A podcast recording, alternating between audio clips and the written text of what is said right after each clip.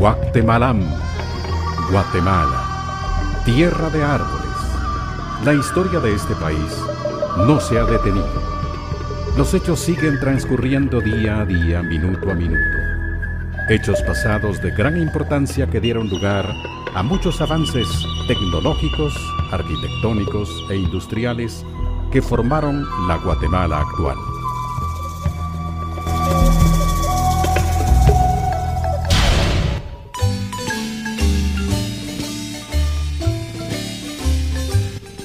No es posible afirmar con tal certeza la fecha en que esta audición fue emitida por primera vez, según se afirma, siendo director de TGW, La Voz de Guatemala, el maestro Miguel Ángel Sandoval, aproximadamente en los años 40 del siglo pasado. Según se tiene conocimiento, el maestro Sandoval pensó en un programa radial cuya finalidad fuera trasladar la Guatemala actual a aquellos guatemaltecos que estando fuera quisieran sentirse un poco cerca de ella. Y por otro lado, que aquellos que no conocieran nada acerca de Guatemala la descubrieran a través de las descripciones narrativas del mismo. La primera marimba que actuó en esta audición fue La Niña de Guatemala de Pastor Gabriel Mencos. Seguidamente le tocaría el turno a la marimba Gloria Tecpaneca que fundara y dirigiera el ya fallecido compositor Froilán Roda Santizo. Seguidamente dirigió los destinos de la TGW como director el locutor Ramón Bonilla Ribeiro, quien pensó que Chapinlandia debiera ser ventana para todos los grupos marimbísticos del país. Finalmente se quedó como conjunto marimbístico titular del programa Chapinlandia la marimba del compositor David Fernández García director de Murmullos de Selva.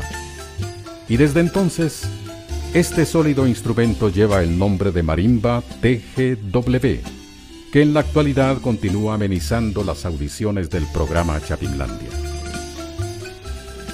El nombre del programa realmente es una aproximación a un anglicismo, pues LAN, traducido del inglés al español, significa tierra al anteponerse como un prefijo la palabra chapín, que no es precisamente un gentilicio sino un mote popular que se les da a los guatemaltecos, surge la palabra Chapinland, quedando así el nombre de Chapinlandia, que puede considerarse como uno de los más antiguos y pioneros de la Radio Nacional Guatemalteca.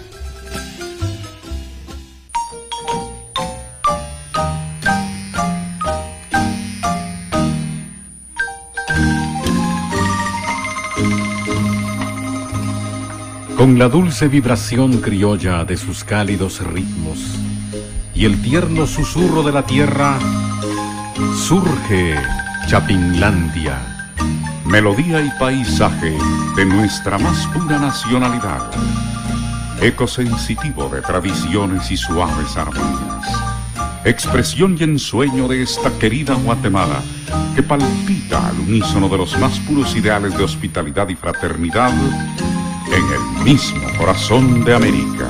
Chapinlandia es la fiesta cotidiana de la nacionalidad en la hora del mundo.